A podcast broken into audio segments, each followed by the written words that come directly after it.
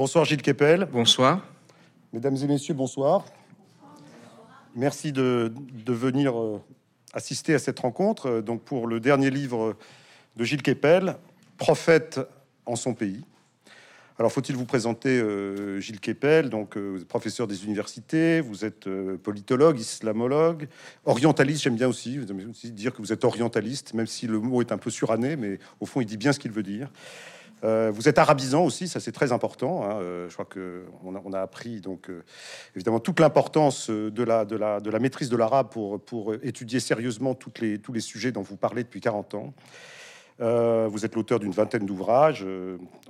c'est précisément d'ailleurs un long retour sur cette carrière de Tintin au pays de l'islamisme, de, de grands reporters, de chercheurs, voilà pour donc sur laquelle vous revenez en, détail et c'est passionnant. Donc euh, euh, l'affaire avait commencé, euh, vous allez nous en parler, en 1974, lorsque vous partiez avec, avec une petite voiture en Égypte à l'assaut de la forteresse islamiste de, la, de la haute vallée du Nil.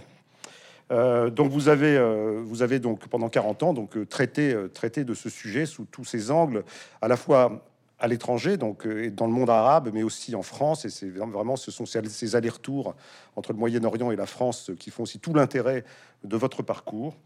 Euh, que, dire? Euh, Vous avez donc fait dans ce livre une forme de je dirais, on ne veut pas parler de testament, ça serait, ça serait trop dire, parce que je vous connais un ah peu. Je pense que, je pense que c'est peut-être que l'avant-dernier de vos livres, peut-être même l'antépénultième.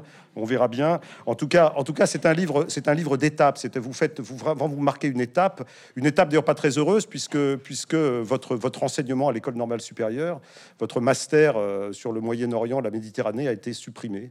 Euh, donc ce qui évidemment vous ne vous a pas beaucoup, euh, pas beaucoup fait plaisir. Euh, en tout cas, c'était l'occasion pour vous de faire, de faire ce grand retour avec ce titre prophète en son pays. Alors titre avec vous, c'est les titres sont toujours, sont toujours à, tiroir. alors Nemo propheta in patria, dit le, dit le latin. personne n'est prophète en son pays, nul n'est prophète en son pays. Euh, l'êtes-vous, euh, Gilles Kepel, prophète en votre pays? Par contre, il y a un prophète, il y a un prophète plus connu que vous, euh, qui lui a, posé ses pénates dans notre Europe et dans notre France. Il est, est-il Mahomet est-il prophète en France? Je ne sais pas si on peut dire cela. il y a une autre locution latine que vous utilisez à la, au début ou à la fin, je ne sais plus. Etche homo, voici l'homme. Voici l'homme, et l'homme c'est vous aujourd'hui. Hein, voici l'homme. Donc vous vous présentez, Gilles Kepel.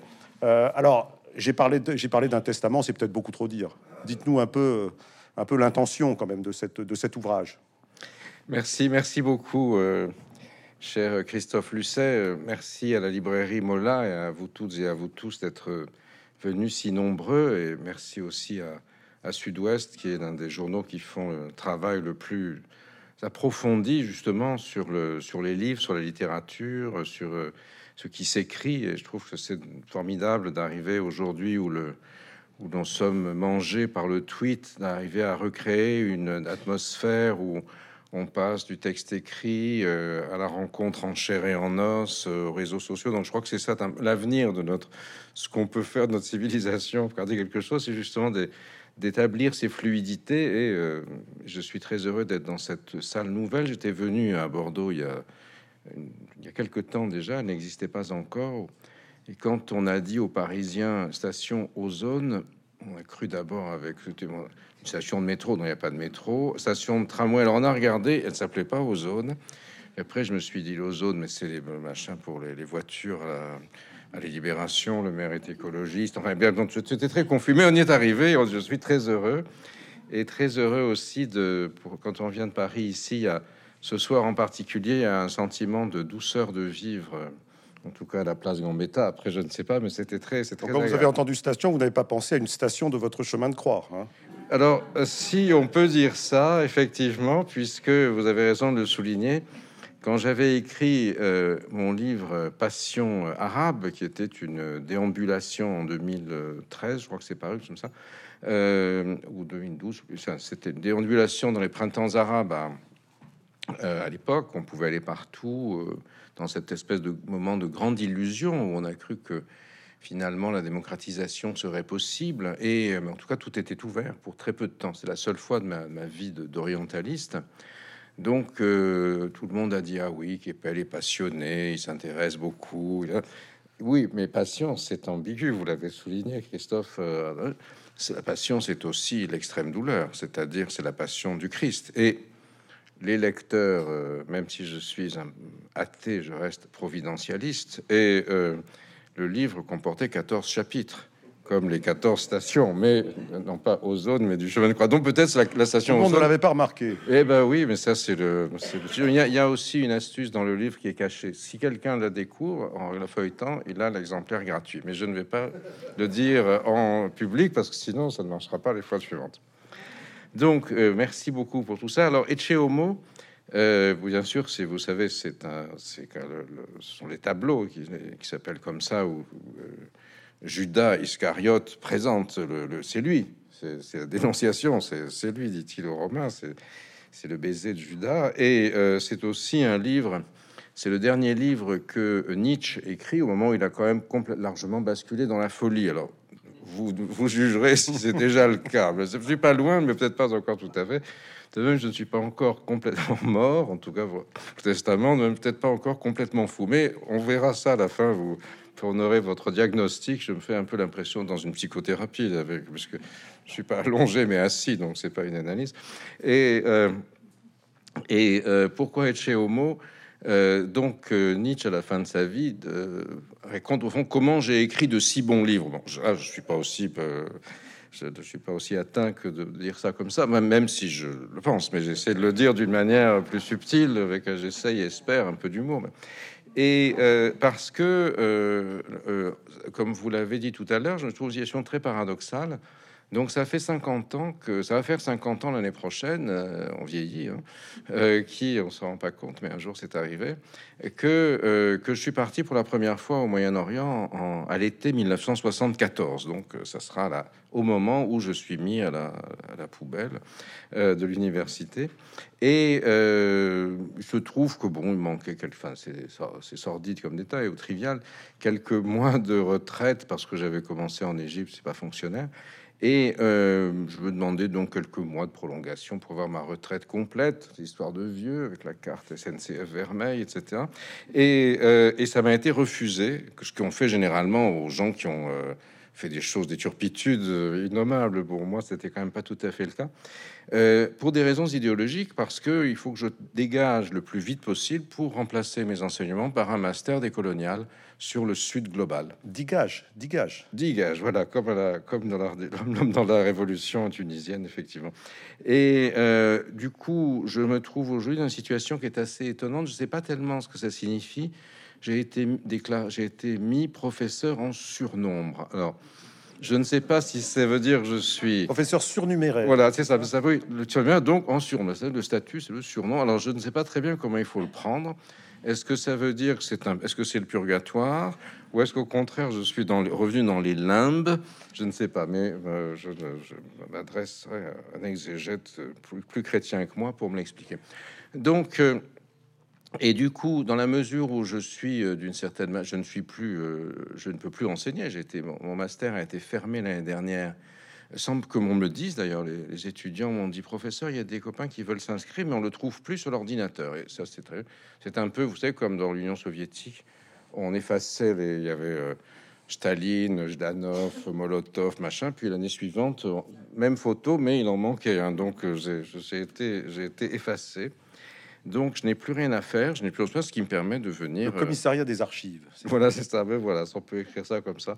Et il m'a semblé que c'était justement intéressant puisque c'était la fin, euh, en tout cas de, cet épisode, prétexte à de nouveau certainement, de faire une sorte de retour euh, sur euh, tout ce qui s'est passé pendant les 40 ou 50 dernières années, parce que finalement, j'ai été le témoin l'analyste, j'ai essayé de l'être, et parfois l'acteur, euh, rarement en première loge, mais quelquefois, mais souvent dans la coulisse, d'un certain nombre des grands bouleversements qui euh, se sont produits euh, dans, dans la région, aussi bien avec la, montée en puissance de l'islam en France, qui, qui n'existait pas quand j'ai commencé, et que, dont j'ai accompagné, si j'ose dire, la, gestation avec mon livre Les banlieues de l'islam en 1987. Personne n'avait jamais écrit quelque, un livre entier sur l'islam en France ni en Europe avant. Depuis, il y en a eu des quantités qui, ont, la plupart, expliquent que je n'ai rien compris d'ailleurs, mais, ça, c'est les épigones, c'est normal. Et, euh, j'ai aussi eu euh, ce, euh, cette espèce de, je ne sais pas si c'est une chance ou au contraire, de partir en Égypte en 1980. Je vais vous lire un tout petit peu la première page du livre dans un instant. J'arrive en Égypte pour, pour étudier un phénomène qui me déconcertait. Euh, j'avais lu dans Le Monde, un journal que je lisais à l'époque, et euh, je ne lis plus que Sud-Ouest, non, bien sûr. Et, euh, donc, à l'époque, la presse, c'était un temps que seuls les moins de 20 ans peuvent encore se rappeler. la presse écrite avait le, assez d'argent pour payer des salaires d'expatriés. Donc, il y avait un correspondant au Caire. Jean-Pierre Perroncel Exactement, Jean-Pierre Perroncel Hugo, ou Hugo, oui, et qui qui avait écrit un article euh, sur le fait que dans les universités égyptiennes, on voyait apparaître désormais des jeunes gens barbus, des filles voilées, qui euh, se réclamaient euh, d'une vision politique de l'islam, etc. Et ça m'avait intrigué. Moi, j'étais comme tout le monde à l'époque, un étudiant gauchiste français. On avait aussi la barbe, mais plutôt une barbe à la Guevara, si vous voulez. Quoique, il y a des éléments communs parce que Guevara, c'est une famille qui vient de l'immigration libanaise en Amérique latine. C'est Jbara au départ.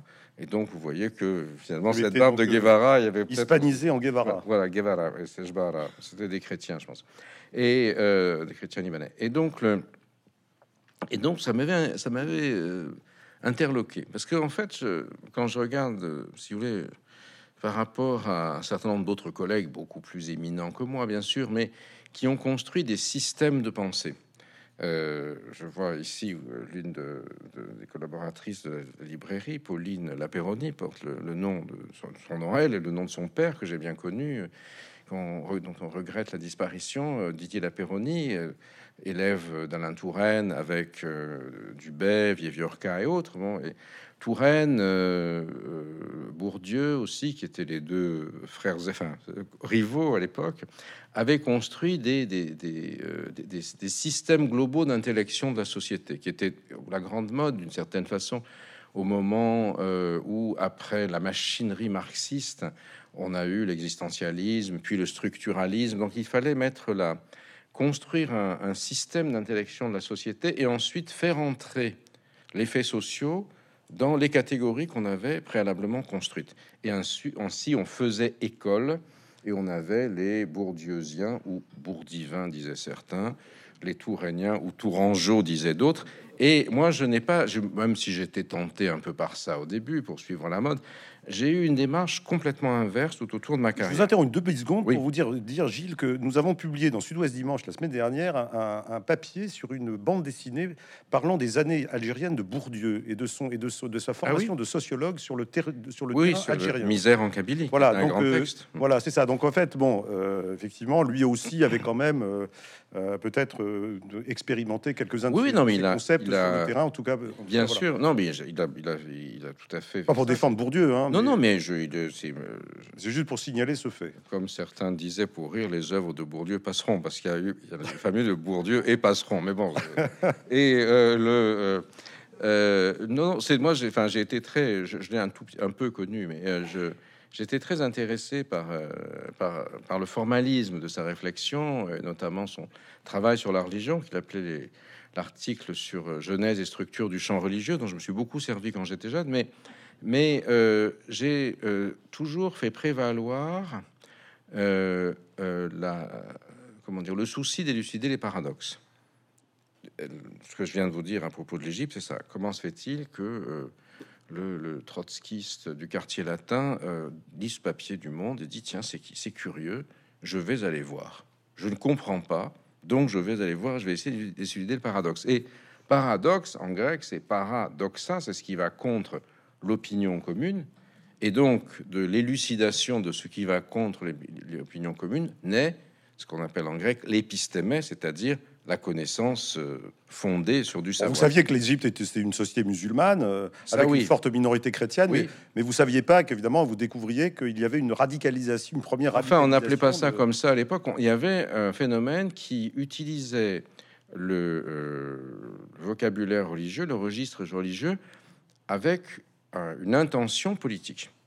À la fin du nasserisme, euh, avec Sadat, euh, etc. Donc, ça avait déjà existé. Les frères musulmans Vous saviez déjà qu'ils- que les frères musulmans Oui, étaient nés en dans les Égypte. années 20, mais ils les avaient 20, été complètement liquidés par Nasser, etc. Et euh, donc, et puis c'était un contexte différent. Donc, et comment est-ce que ça pouvait cohabiter avec ce que nous faisions nous-mêmes, etc. Donc, euh, euh, j'ai fait ça et, bon après les gens que je suivais ont assassiné Sadat pendant que pendant que j'étais là.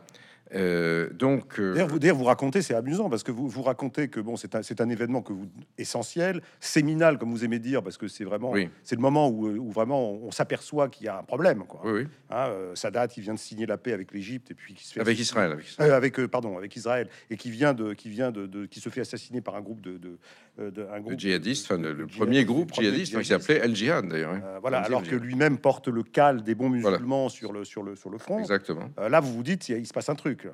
Alors, il y a une anecdote, euh, parce qu'en Égypte, on aime bien raconter ce qu'on appelle des noctas, ça veut dire des blagues, des bons mots, qui sont en fait une sorte de sagesse populaire qui traduit, sans doute, il y en avait déjà à l'époque pharaonique, la façon dont le peuple subit l'oppression euh, pharaonique de Ramsès jusqu'à Moubarak ou actuellement, et garde son esprit. Il y a un grand sens de l'humour. Le dialecte arabe que je préfère, c'est le dialecte égyptien.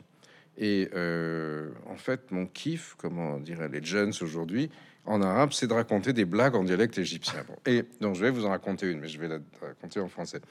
Euh, c'est euh, donc Sadat a été donc comme Christophe Lucet l'a dit, il avait sur le, le front ce cal brunâtre, un chancre quasiment, qui est le signe des bons musulmans qui se prosternent cinq fois par jour et qui l'entretiennent en le triturant comme ça. C'est un signe ostentatoire de piété. On appelle ça en Égypte zbiba, ce qui veut dire mot à mot raisin sec, comme euh, ça paraît comme si on s'était collé un raisin sec. Donc l'histoire est la suivante Sadat est assassiné, donc par les gens que j'ai suivis, et le lendemain matin, il y a un balayeur qui passe pour nettoyer, le- et puis il voit un truc, c'est quoi, ce- c'est quoi ce truc ramasse? Ah, ah, mais c'est le raisin sec du, du, Raïs. du raïs du président. Et il refait, si vous voulez, de ce qui était la métaphore du raisin sec, un vrai raisin sec, comme si c'était un postiche que Sadat, tel les pharaons qui avaient des postiches sur leur main, ben, c'était collé sur la figure. Et quand l'idole s'effondre, ça, euh, tout se casse la figure et la, légitimation du système disparaît avec les balayures. Et ça, c'est justement ce genre de choses dont je suis assez friand. Bon, on n'en fait pas une religion, si j'ose dire, mais euh, parce que euh, ça permet d'éclairer des, coins, des éléments du, euh, de, la société, du, discours, de la parole, qui ne sont pas forcément intégrables a priori dans les grandes machines interprétatives. Et voilà. Je, vais vous lire la première page. Ça vous donnera aussi une idée de la façon dont le livre est écrit, parce que euh, il se trouve, c'est peut-être par ça aussi que je ne suis pas très bien entendu avec un certain nombre de mes collègues, qui euh, avaient pour objectif d'établir des équations, mettre la société en équation. Il faut bien voir que dans les années euh, 60 et 70, euh, le, on, est, encore dans le, monde universitaire est très largement dominé par le Parti communiste et les affidés. Un peu avec ce qu'on a aujourd'hui avec la déferlante woke. Et, euh, mais l'obsession, c'est de faire une science sociale qui soit modelée sur euh, les sciences physiques ou le- les mathématiques, comme si le réel était réductible à, une science exacte. Et, euh, si on pouvait justement appréhender le réel à partir d'équations. Et par exemple, il y a des sociologues qui expliquent que, que utiliser des métaphores, ça veut dire abandonner la scientificité. Or, moi, je considère le contraire. C'est-à-dire que le, réel, le social, ce que vous l'appelez, vous l'appelez la, la vie humaine, elle fonctionne, elle est perçue, elle se décrit à travers le langage.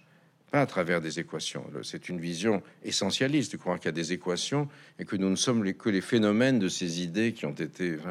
Et du coup, puis parce que j'aime beaucoup écrire, j'adore les langues, j'en parle une demi-douzaine, et, euh, et, donc je suis extrêmement sensible à la, force euh, du langage, qui n'est pas un travestissement, c'est de la rhétorique, mais je crois qu'on est porté par le langage pour décrire le réel. Et c'est pas, je veux pas faire mon boileau, ce qui se conçoit bien s'énonce clairement, mais euh, je, donc je, suis assez attaché à cet aspect des choses, ce qui n'est pas le cas de tout le monde, je crois, et ça m'a valu aussi quelques animosités, vous en jugerez.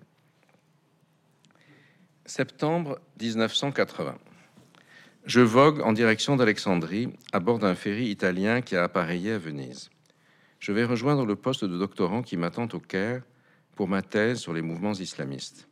J'ai 25 ans et j'inaugure ma vocation. J'ai plongé dans l'inconnu comme s'élance dans l'azur insondable le navire. Je sympathise sur le pont avec un jeune instituteur affecté à l'école française d'Alexandrie. Je l'envie. Son existence est tracée. Pourquoi ai-je précipité ma vie dans les aléas de cette fuite en Égypte? Je songe à reculer. Le bleu où se fondent la mer et le ciel m'angoisse. Pourtant, il n'y a pas de retour possible le bateau est parti.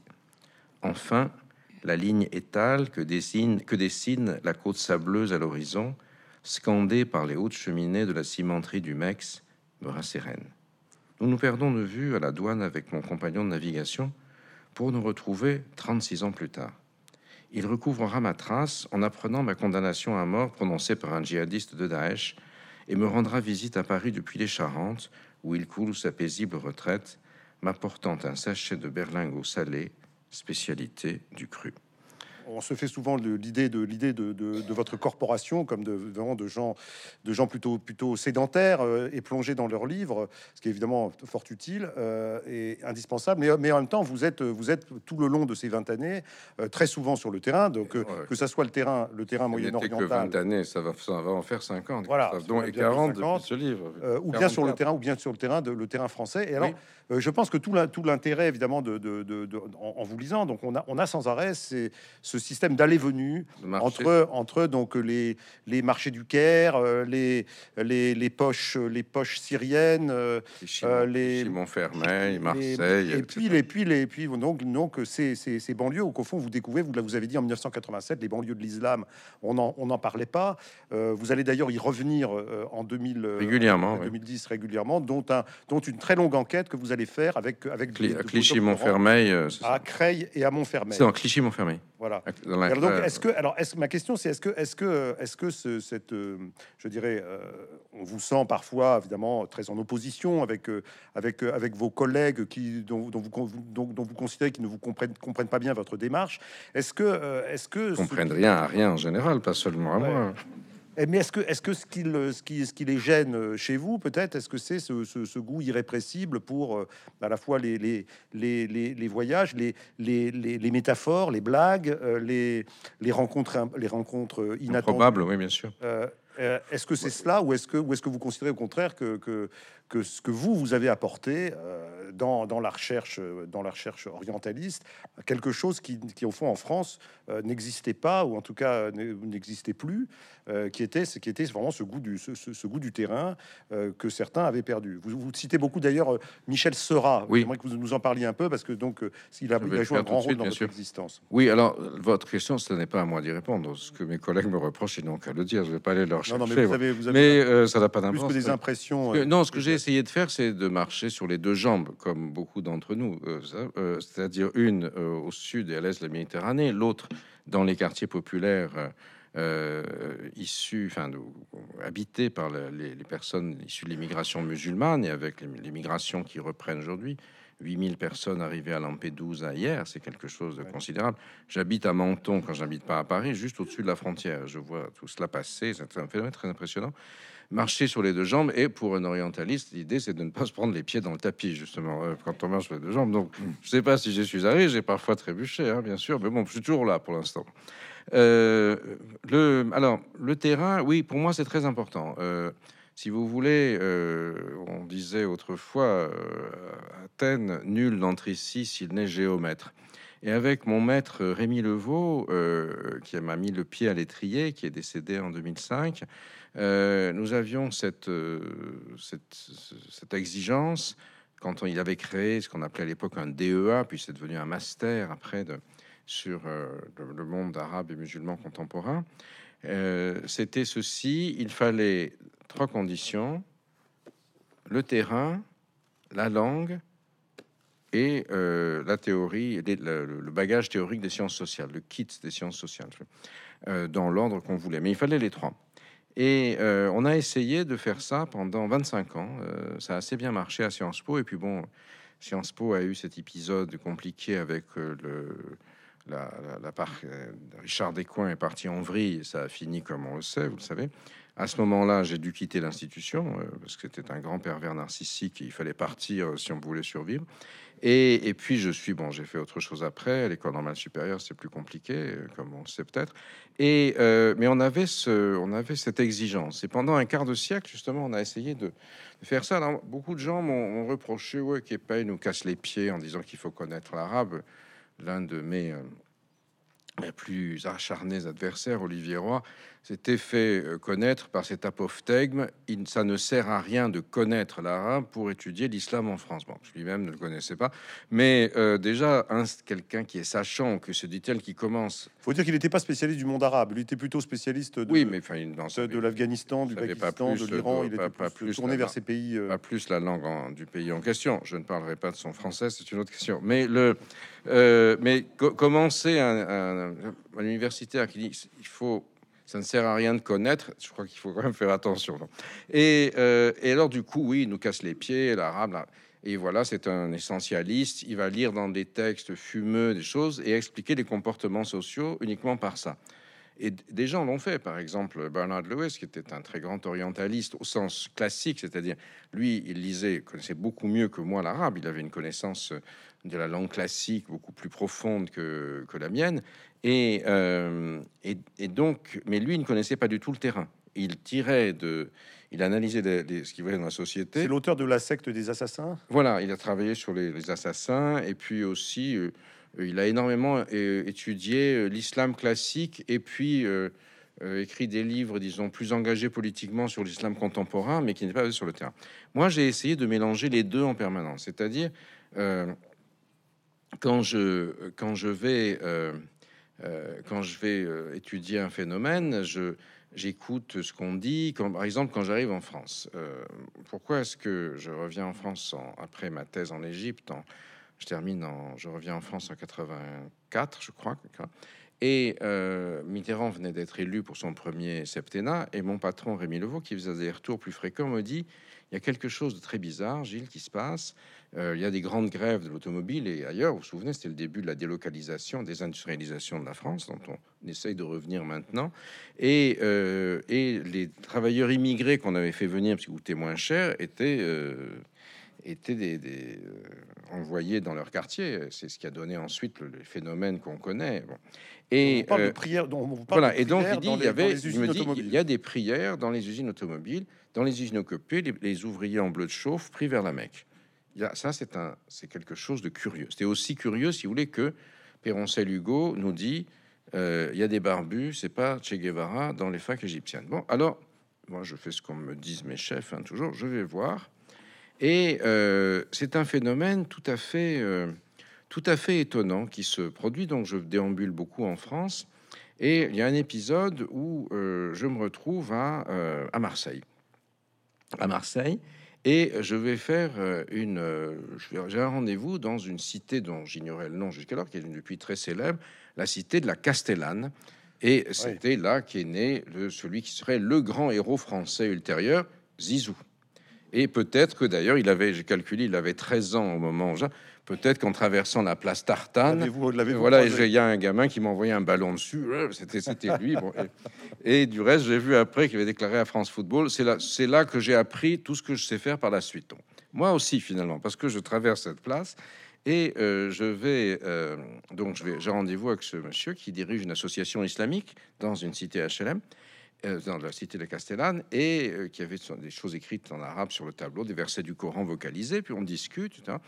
je pouvais guère trop savoir quelle était son, euh, son, son orientation politico-religieuse. Il était très prudent. Et puis à un moment, je lui pose une question que je ne pourrais plus poser comme telle aujourd'hui. Puis en plus, aujourd'hui, les gens euh, me voient venir. C'est l'époque où euh, Voilà, je dis au fait, français ou algérien? est-ce que vous êtes français ou algérien? Dans la question innocente. Et il me répond ceci. Alors, étant à moitié niçois, j'estime avoir le droit d'imiter l'accent marseillais sans que ce soit perçu comme un, du mépris parisien. Je vous précise de toute façon, mais je connais pas, je connais pas les accents bordelais.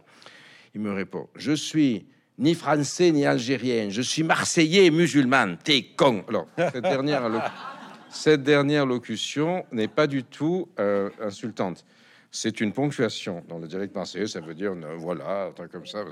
C'est une, exclamation. C'est du ré, monsieur. Et c'était, vous voyez, c'est un. Voilà, je donne un exemple de la méthode. C'est-à-dire, le gars me dit ça, c'est une illumination. Parce que d'un côté, il y a l'État français qui le tire par un bras, l'État algérien le tire par l'autre, comme pour le, déchirer, l'écarteler. Et il répond à cette, euh, cette contrainte horizontale d'alignement horizontal, si j'ose dire, par le fait qu'il se définit voilà, verticalement, ancré dans la glèbe, dans le turf marseillais, et la tête dans les étoiles et dans la transcendance musulman. Et là, vous avez, vous avez le système, vous avez tout le... et tout ça se met en place. Une, un autre exemple, euh, on fait une enquête pendant, pendant ce, euh, par questionnaire, euh, ce que j'apprenais à faire. Je savais pas, pas fait ça en Égypte. Donc on pose des questions, on a, on un guide d'entretien, on pose a plein de questions et une qui nous semblait complètement euh, triviale, bon, bon puis quand même, qui était accepteriez-vous que vous ou votre famille soit invité à euh, manger chez un non-musulman?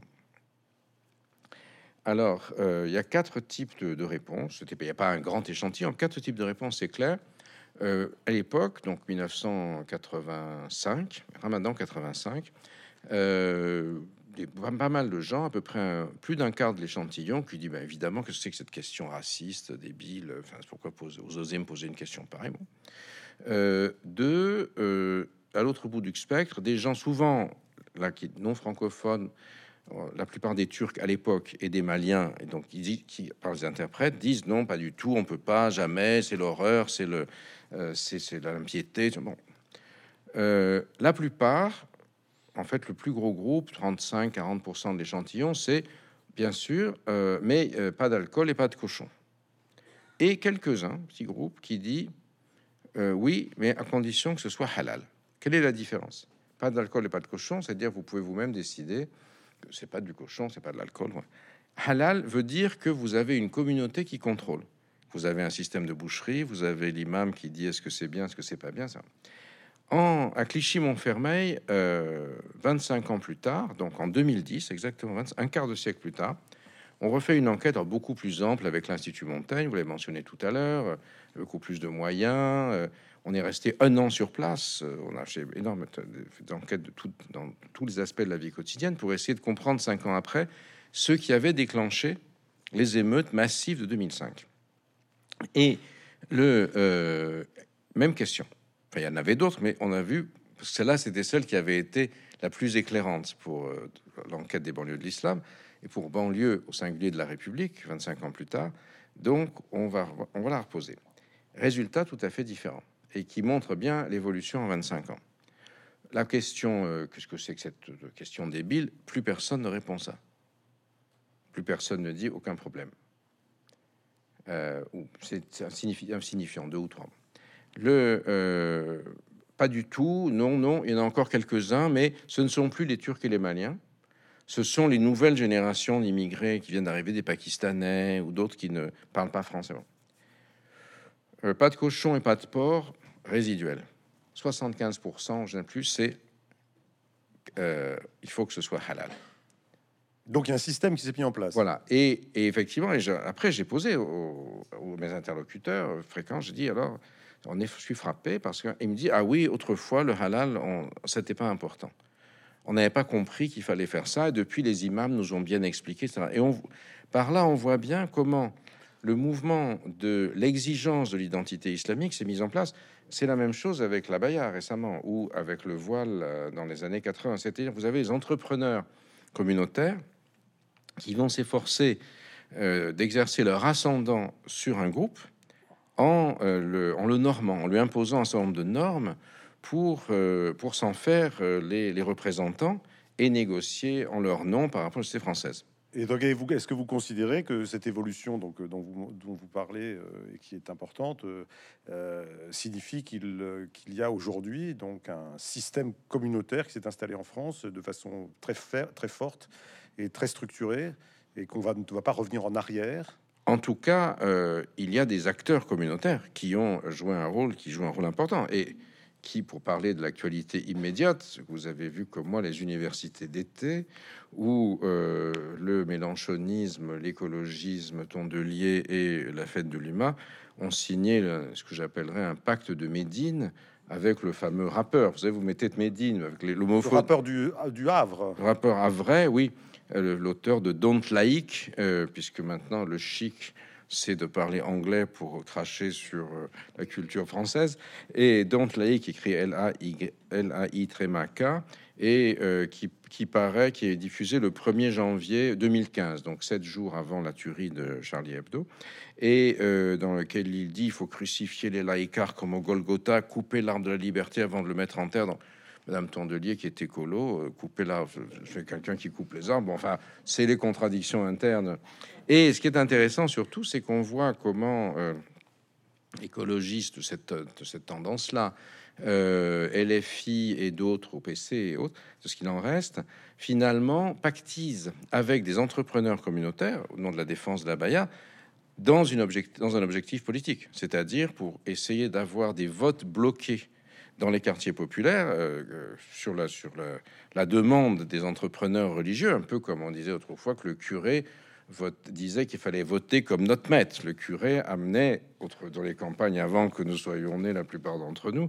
euh, amenait les voix au, euh, au Seigneur. Il y, a, dans votre, votre livre de nombreuses pages où effectivement vous, euh, vous, expliquez comment, au moment de l'élection de François Hollande, de l'élection de Nicolas Sarkozy notamment, on voit des basculements de voix, c'est de grouper derrière tel ou tel candidat en fonction des promesses des uns, des promesses des autres, des, liens que les uns et les autres ont ont euh, oui, noué, dans ces fameuses banlieues que vous avez que vous avez euh, que vous avez euh, arpenté pendant. Oui, et ça, je crois que c'est effectivement ça, ça vous a frappé. Hein. Oui, bien sûr. Ça, ce sont des phénomènes que je peux documenter parce que j'ai malheureusement, je préférais avoir 20 ans, mais c'est fini.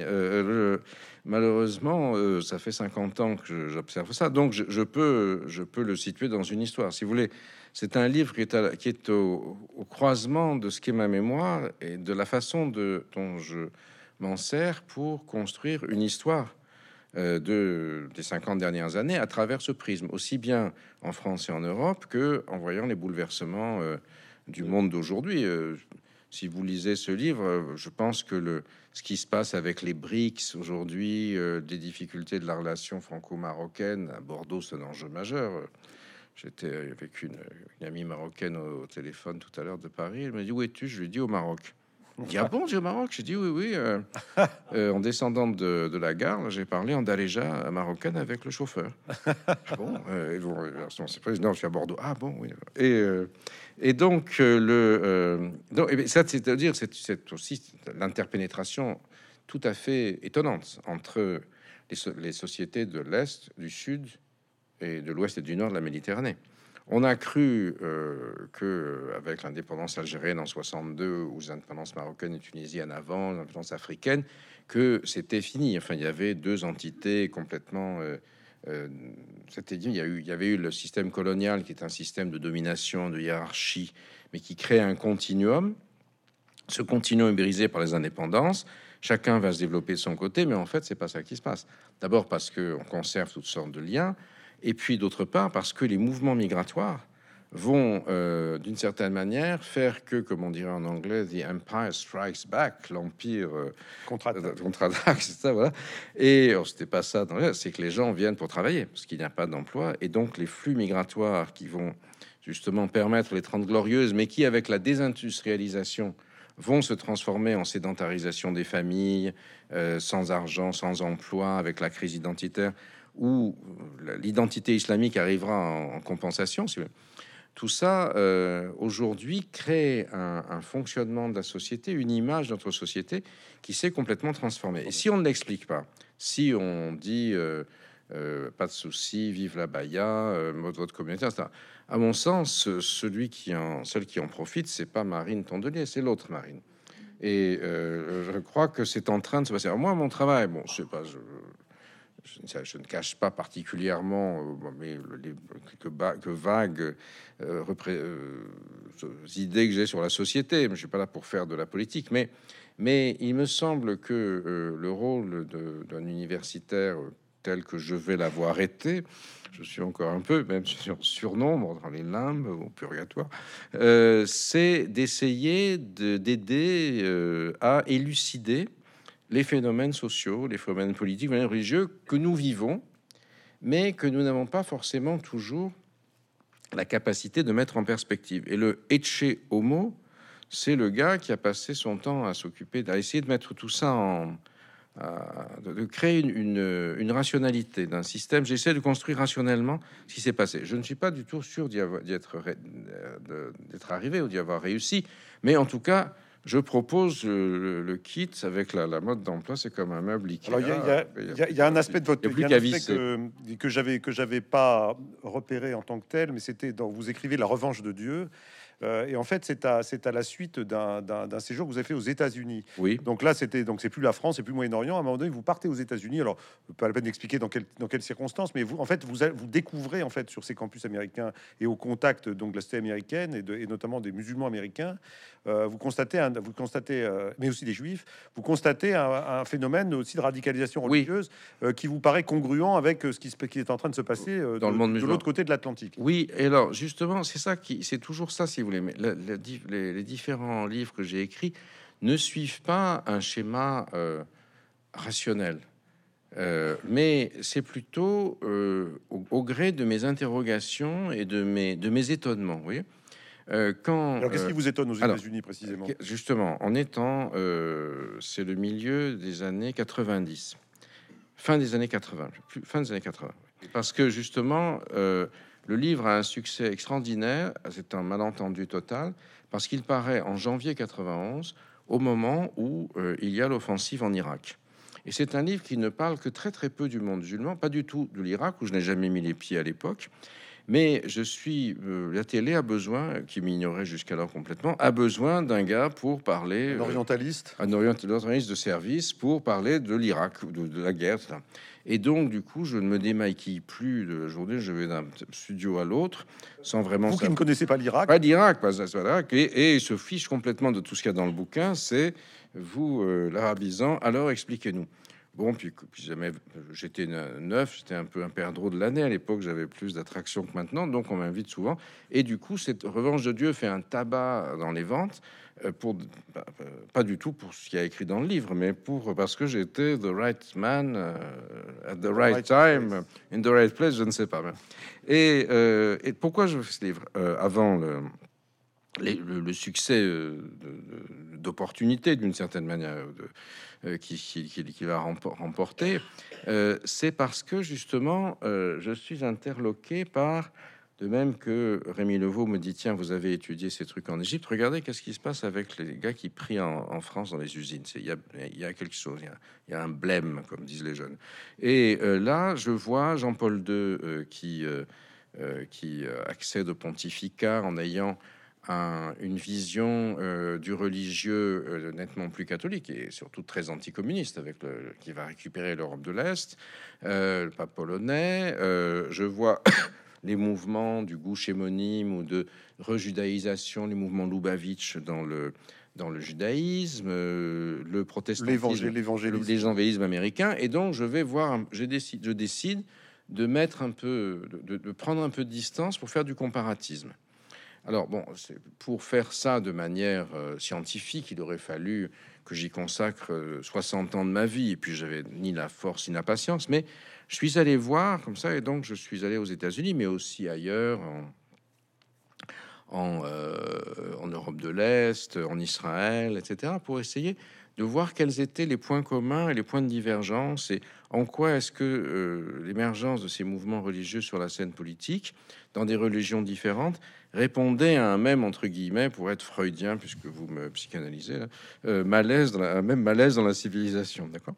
Et, euh, et, donc ça ça vous voyez ce sont je, je procède comme ça par, par curiosité Alors, des fois ça rencontre l'intérêt du public sur un malentendu la revanche de Dieu succès planétaire traduit en 19 langues un truc comme ça euh, bon, alors peut-être que les gens ont quand même lu le livre, mais je ne sais pas si je, suis sur le. Et, et puis d'autres où euh, ça tombe complètement à plat alors qu'à mon avis, c'est beaucoup plus important. Un, exemple, euh, bon, on en parlera peut-être si on a le temps. Non, parce que, oui, non, parce que vous parlez de, parler de, de malentendus. Euh, il y, en a un quand même qui est énorme. C'est lorsque, lorsque vous écrivez un livre à la fin des années 90 sur le, qui parle du déclin de l'islamisme. Parce qu'en ah fait, pendant, pendant, pendant, 10 ans, pendant les 10 années, les 10 années qui s'écoulent entre la chute du mur de Berlin et les, et les, et les, tours jumelles, on voit quoi l'échec d'un certain nombre de, de, tentatives islamistes, donc en Algérie, en Bosnie, etc.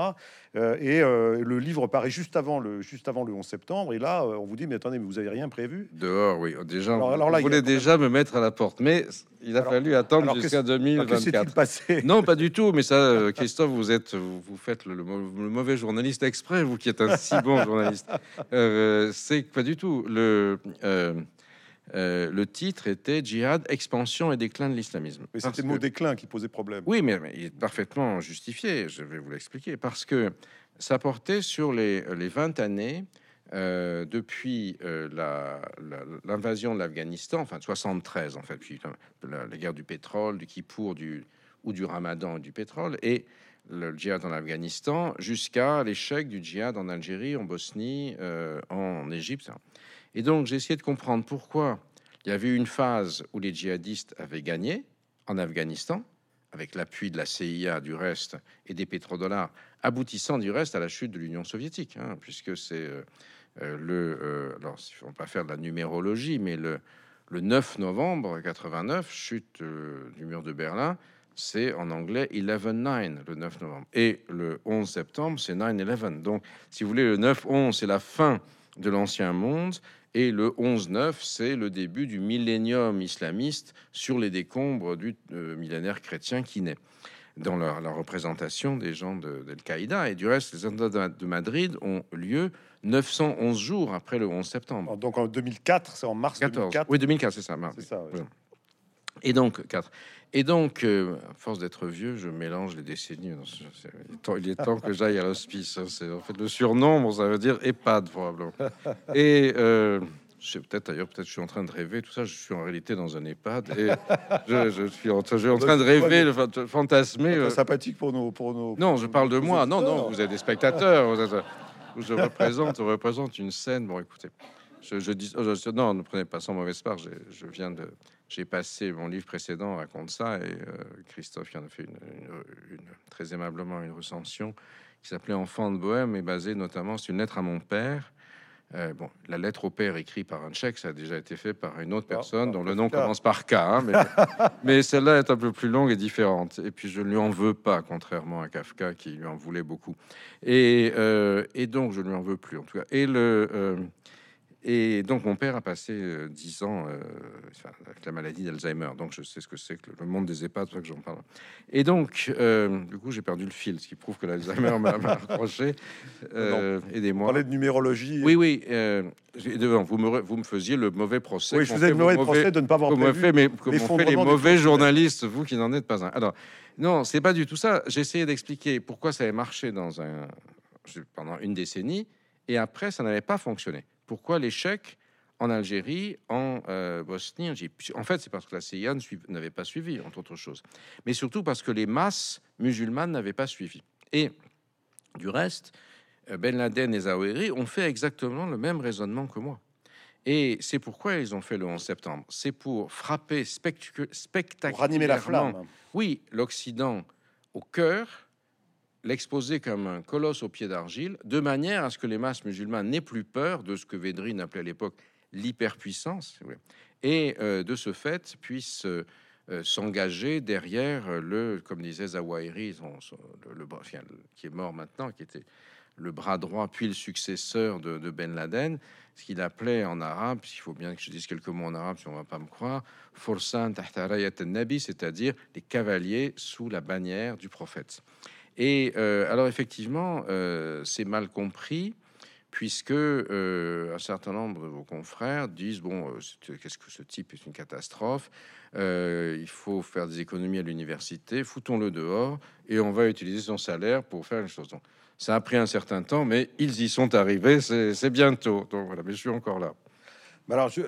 Mais non, moi je me suis pas trompé, c'est-à-dire là, là on m'accuse de, quelque chose qui est une parce que c'est la surinterprétation de ce que j'ai fait, parce que les lecteurs tirent euh, dans un sens. Mais là, là où il y a eu l'autre malentendu, ce que je voulais dire, c'est un livre que j'ai publié un peu après sur la troisième phase, de dialectique du djihadisme, qui s'appelait Terreur et martyr, dans échec total dans le l'éditeur, l'éditeur s'en est parmi. Et donc, euh, ils attendaient beaucoup.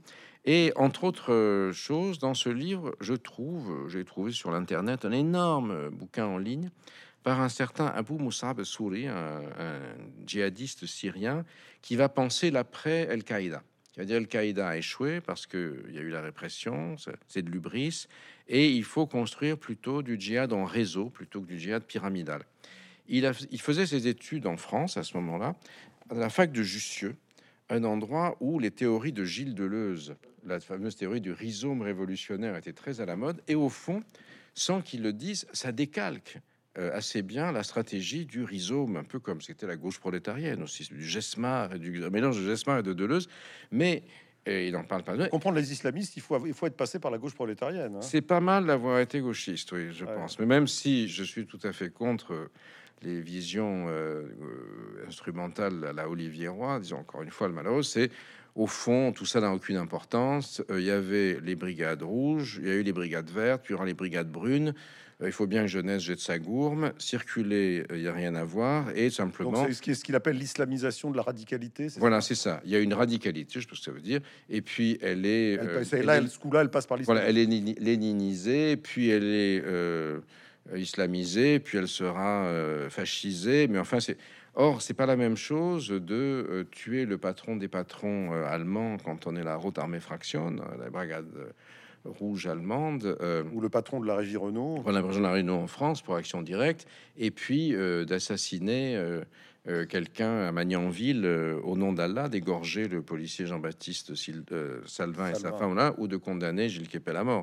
événement terrible, puisqu'en fait, il vous a valu aussi des terribles en soi, et ensuite qui vous a valu une fatwa. Hein, oui, enfin, c'était pas vraiment une fatwa, le pauvre, le, le monstre qui avait assassiné, voilà, qui avait assassiné quand il a, été entouré par la police et euh, qui avait encerclé le pavillon où habitait le, ce malheureux couple. Et il fait, je ne savais pas l'existence de cette chose-là, une vidéo sur Facebook Live. J'ai découvert Facebook Live à cette occasion. Et il dit Ouais, mes frères, moi, je, vais être un martyr. J'ai tué le, policier sa femme. Il faut que vous aussi, vous soyez des martyrs. Vous tuez, il faut absolument tuer tous les mécréants euh, et tous les journalistes. Et d'abord Gilles Kipel. Alors.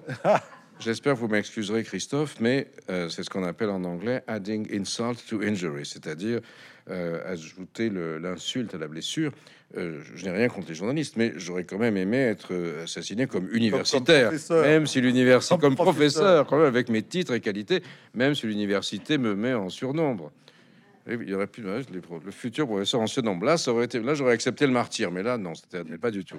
Bon, bon, ce qui vous a valu quand même donc, euh, donc une protection quand même. Une 17 mois de protection policière, euh, des sciatiques épouvantables. Euh, un, parce que j'en avais plein le dos. Deux, parce que là, comme je suis d'une basse personnalité, j'avais droit à une petite voiture qui devait avoir genre entrée de gamme 307, 308, avec au moins 200 000 km au compteur, c'est-à-dire amortisseur, donc, et souvent, le garde sécurité devant derrière lequel je vais me, mettre faisait 2 mètres avec trucs comme ça. Donc, il retirait le siège au maximum, sauf à s'enrouler les jambes autour de la cuisse. Donc, moi, j'étais sur une fesse, la voiture sans amortisseur, le stress de tout ça, des sciatiques absolument épouvantables. Alors, la chose très drôle dans cette. Enfin, il y a des choses de très drôle. Oui, heureusement qu'il y a. Oui, euh, maintenant, vous en riez maintenant, mais. Euh, donc ça vous permet, vous découvrez dans votre lit une position, une position à peu près confortable. une position qui pas une position je pose, euh, je pose, j'ai les genoux qui montent. Alors je pose mon ordinateur et j'écris 500 pages. Comme ça, voilà. Et j'ai écrit parce que les bras et la tête pouvaient bouger, le dos ne pouvait pas. Et donc là, hop, vous écrivez 500 J'ai pages. écrit sortir du chaos, Sortir du chaos. quasiment d'un coup euh, en. Ça s'appelle le bon usage des maladies, ça. Voilà, c'est ça, oui. Et les gens me disent, mais pourquoi tu as écrit ça, sortir du chaos? C'était mon chaos, bien Donc, sûr. Et je termine pour une anecdote. Donc, finalement, je rencontre le euh, grand patron du dos à la Pitié, Sylpa- la Pitié, Salpêtrière à Paris. Et je suis emmené, j'avais deux gardes du corps euh, antillais ce jour-là, dont ils me poussaient en chaise roulante, l'un me poussait et l'autre me précédait armé. Donc la- l'arrivée dans les coursives de la pitié, ça avait quand même un certain effet. Ah, bon. Et puis bon, euh, le, le gars me font- fait un scanner, il dit on va pas, on va pas opérer, parce que sinon je serais. euh, Et, et on va faire une injection, Une infiltration. une infiltration, c'est de cortisone, mais c'est toujours un peu dangereux parce que si le gars a la main qui tremble. Bon, alors euh, je, trouve quelqu'un euh, dans un hôpital de la banlieue parisienne hein, et je l'appelle. Il n'est pas, visiblement, il connaissait, identifié. Il me dit bien sûr, professeur, on va faire tout ce qu'on peut pour vous soulager. Simplement, est-ce que vous pourriez euh, venir à un autre moment que le matin? Je lui dis, docteur, dans l'état où je suis, je viens quand vous voulez, la nuit, ça n'a pas d'importance, bien sûr, mais par curiosité, pourquoi il faut surtout pas que je vienne le matin? Il me dit, ah, eh bien, justement, parce que depuis quelques jours, il y a des jeunes du quartier qui viennent dans la consultation avec des t-shirts avec la figure de Ben Laden dessus. Donc, je me suis dit que ça serait peut-être euh, un peu compliqué. Je dis oui, d'autant plus, je ne veux pas courir. Donc, euh, et finalement, ça m'a. Mais c'était, il y avait quelque chose quand même de bien dans cette maladie, c'est que, outre que j'avais trouvé la position des bras, il y avait autre chose qui fonctionnait, c'était l'ouïe, parce que mes tympans n'avaient pas du tout été crevés. Les hurlements de douleur ou de solidarité de mes collègues. euh, je n'étais jamais arrivé dans mes oreilles. En tout cas, là, votre réputation était parvenue jusqu'aux oreilles du chirurgien euh, qui avait peut-être Oui. lu vos livres. hein. C'est probable, oui. Ce qui vous, oui, oui, c'est là, je, je viens d'écha- d'échapper à. Alors, j'ai échappé à la mort de Daesh. J'habitais rue Saint-Jacques à Paris, où il y a eu l'explosion du gaz. J'ai failli y passer Ah oui, un coup de- fil. il y a quelques Donc mois. c'est la deuxième fois que je survis, si vous voulez. Donc maintenant, j'ai plus peur de rien. Donc et euh, j'ai été maintenu. Sans, sans compter l'attentat dans à Nice. euh, Oui, ça c'était. voilà, pas- les, deux, je- les oui. deux attentats à Nice. Voilà, c'est ça. Je- J'ai été baptisé à Nice. J'en ai pas fait grand chose, mais c'était pas dans, c'est pas dans la même église que celui là, le poignardage. D'ailleurs, Le baptême à Nice m'a permis d'être arabisant. Mes parents étaient communistes et il était pas question de me baptiser. Mais mon arrière-grand-mère, dans un petit village au-dessus de Menton, ne pouvait pas accepter, ce c'était pas possible socialement par rapport aux autres, que son descendant ne fasse pas partie du peuple chrétien. Et donc, comme j'habitais euh, à, à- Nice chez ma grand-mère, pendant les quatre premières années de ma vie, elles m'ont récupéré et j'ai été baptisé. Donc je me souviens du goût du sel sur la langue, été baptisé un peu tard. Et si je n'avais pas été baptisé, je n'aurais jamais pu devenir arabisant, puisque le seul concours que j'ai gagné, j'ai remporté de ma vie, c'est le concours des bourses pour l'Institut français de Damas en 1977. Il y avait 10 places et 7 candidats, donc emporté haut la main. Et euh, on reçoit la lettre, euh, monsieur, bravo. Je crois devoir de la République laïque française, je crois devoir vous signaler, virgule, que dans le passé, virgule, les autorités syriennes ont exigé la production d'un certificat de baptême pour délivrer le visa syrien. Qu'est-ce que ça voulait dire, certificat de baptême à l'époque? C'était un certificat d'arianité, c'est-à-dire il fallait prouver qu'on n'était pas juif, puisqu'il n'y avait aucun de nos euh, camarades euh, musulmans qui allaient là-bas à l'époque. Aujourd'hui, ces instituts, c'est essentiellement la majorité des gens qui y vont, ce sont des jeunes issus de l'immigration en recherche identitaire. Donc, on leur demande pas plus de certificat de baptême. De toute façon, plus personne ne va à Damas aujourd'hui pour faire étudier quoi que ce soit. C'est d'autant plus savoureux qu'on vous a toujours, on vous a souvent d'ailleurs pris pour un juif. hein. Oui, cinq, ça fait 50 ans de euh, la dénonciation du juif Keppel Ouais. dans, dans la presse euh, arabe. C'est un nom tchèque. Mon père était tchèque, même légèrement antisémite, mais ça, ça ne prouve rien. Et euh, c'est peut-être, je vous lis pour ça, quelque chose qui est passé très récemment.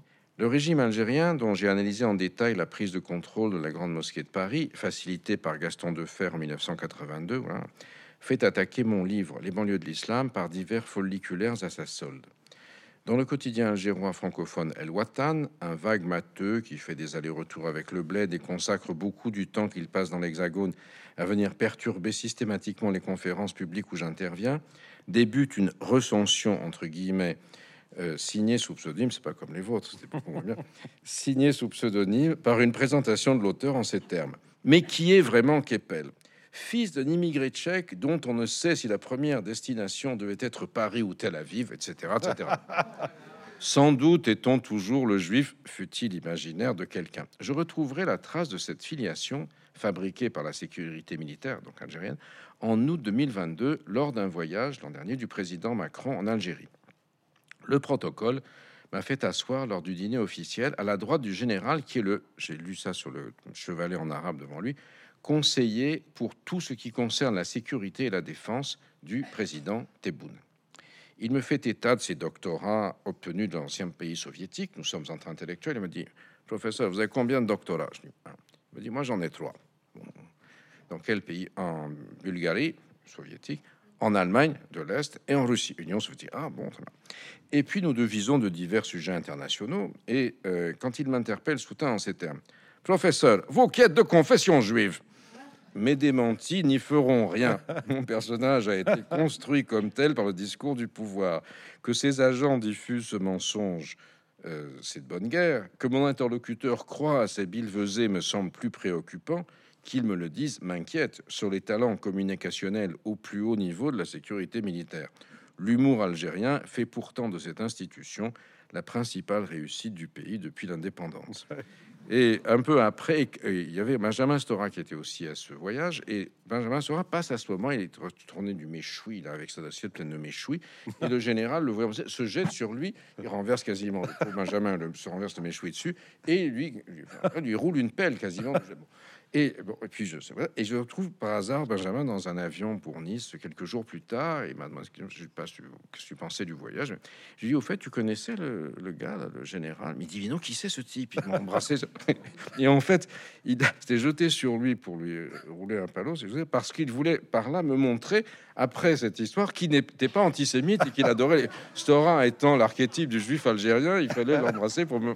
C'était voilà, c'est ma Voilà, voilà comment j'ai construit ma carrière et mes livres. Alors, bon, alors après, évidemment, il ne faut pas s'étonner que ça n'ait pas fait le consensus. Euh, on, passerait des heures à vous écouter, Gilles Kepel, mais, le, donc, il faut pas le faire parce qu'il faut acheter des livres, sinon Mola et mon éditeur sont furieux. Je voudrais, je voudrais quand même vous poser une dernière question parce que c'est quand même un aspect très important du livre, c'est sur, sur, le wokisme.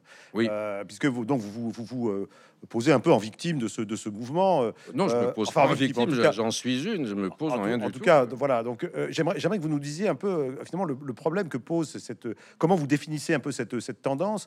vous avez parlé d'un véritable courant vraiment de presque déferlante déferlante. Euh, comment vous, comment, euh, qu'est-ce que vous avez envie d'en dire et en quoi, euh, en quoi vraiment a-t-elle mis en danger la recherche universitaire française, dont vous êtes, un, dont vous êtes un, grand exemple. Voilà. Enfin, oui, considère que c'est mieux si je n'en suis plus du reste, mais parce que justement, c'est la, c'est le primat de l'idéologie par rapport à la recherche. Moi, j'étais curieux. J'ai essayé de comprendre ce qui se passait, des choses paradoxales. Là, il n'y a plus de paradoxe. on détermine ce que ce qu'il faut penser à partir d'une doxa, justement, d'une d'une opinion qui a été érigée en principe suprême à travers des hiérarchies genrées, à travers euh, des réflexions sur la place de la colonisation, de la couleur, etc., qui sont devenus des articles de foi. Et euh, si on euh, ne, c'est un peu ce que, d'une manière caricaturale, c'est le retour, si vous voulez, à l'espèce de dictature épistémologique du structuralisme autrefois. On a des schémas de pensée et on les remplit. Alors, on fait des thèses autour. C'est gender euh, dans, en Égypte au, 15e siècle, etc. On essaye d'utiliser des catégories fabriquées sur les campus américains et répondant à des mutations de la société américaine pour euh, les transformer en une grille de lecture universaliste. À mon avis, ça va passer parce que le euh, ça, devient quoi ça devient stérile vous voulez stérile très caricatural et puis euh, vraiment ça ne sert à peu près à rien euh, pour pour analyser la société. Donc il y a un moment où il va y avoir un retour de bâton? des impôts qui vont qui vont en avoir marre et j'espère modestement contribuer par cette espèce de de brûlot, si j'ose dire, euh, euh, à, mettre le feu à la. Vous considérez que vous quittez l'enseignement au, bon moment ou au mauvais moment euh, Mauvais parce que vous pourriez revenir dans, une, dans un contexte plus favorable ou Non, en fait, je suis pas très content. De, il faut assumer son âge. Hein, j'ai 68 ans. Il est normal que. On connaît des professeurs émérites qui, qui, poursuivent jusqu'à bien, bien au-delà. Oui, non, on peut écrire, mais, mais je, J'en ai marre d'enseigner. Ça fait que j'ai dirigé 45 thèses. Alors c'était, euh, ça va, j'ai assez donné.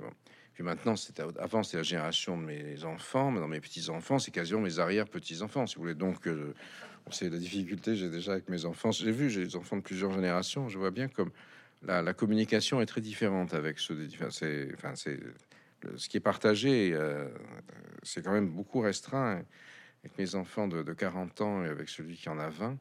Euh, autant beaucoup de choses que vous comprenez en demi-mot à demi-mot Autant aujourd'hui, il faut expliciter beaucoup plus. Et d'ailleurs, trouver un langage qui soit compréhensible, qui est assez complexe. Et en tout, cas, vous avez des épigones. Euh, on, a, on a reçu, on a reçu euh, il y a pas, il y a quelques quelques mois, Hugo Micheron, par exemple, qui, a, qui, fait un très beau travail, un peu dans la lignée de ce que vous, des études que vous avez lancées. Oh, il a s'est émancipé. Hein. Oui, oui, mais enfin, euh, enfin, en tout cas, on est, on est. Oui, il en est. Je l'ai mis le pied à l'étrier, disons. Voilà. Et donc, euh, donc voilà, donc vous avez l'impression quand même d'avoir euh, d'avoir euh, transmis le flambeau. Oui, oui, éventuellement. Mais vous savez, ce qui me frappe beaucoup, c'est que, disons, la, première moitié, les 20-25 premières thèses que j'ai dirigées, il s'agissait principalement de débattre d'idées, de euh, d'accord ou pas d'accord sur des hypothèses, sur des raisonnements, des modes de déduction. Les 20 dernières, il a fallu que je les réécrive quasiment phrase à phrase. Et c'est ça qui m'a beaucoup inquiété. Puis j'ai plus le temps. C'est je vais vous rien vous cacher. Quand vous dites les réécrire phrase à phrase, vous, vous, vous, vous désignez quoi Une, niveau de perte, une perte des langages du français, le niveau de français qui s'est complètement effondré. Et je ne sens que derrière de secret, euh, je viens de réécrire entièrement trois entretiens.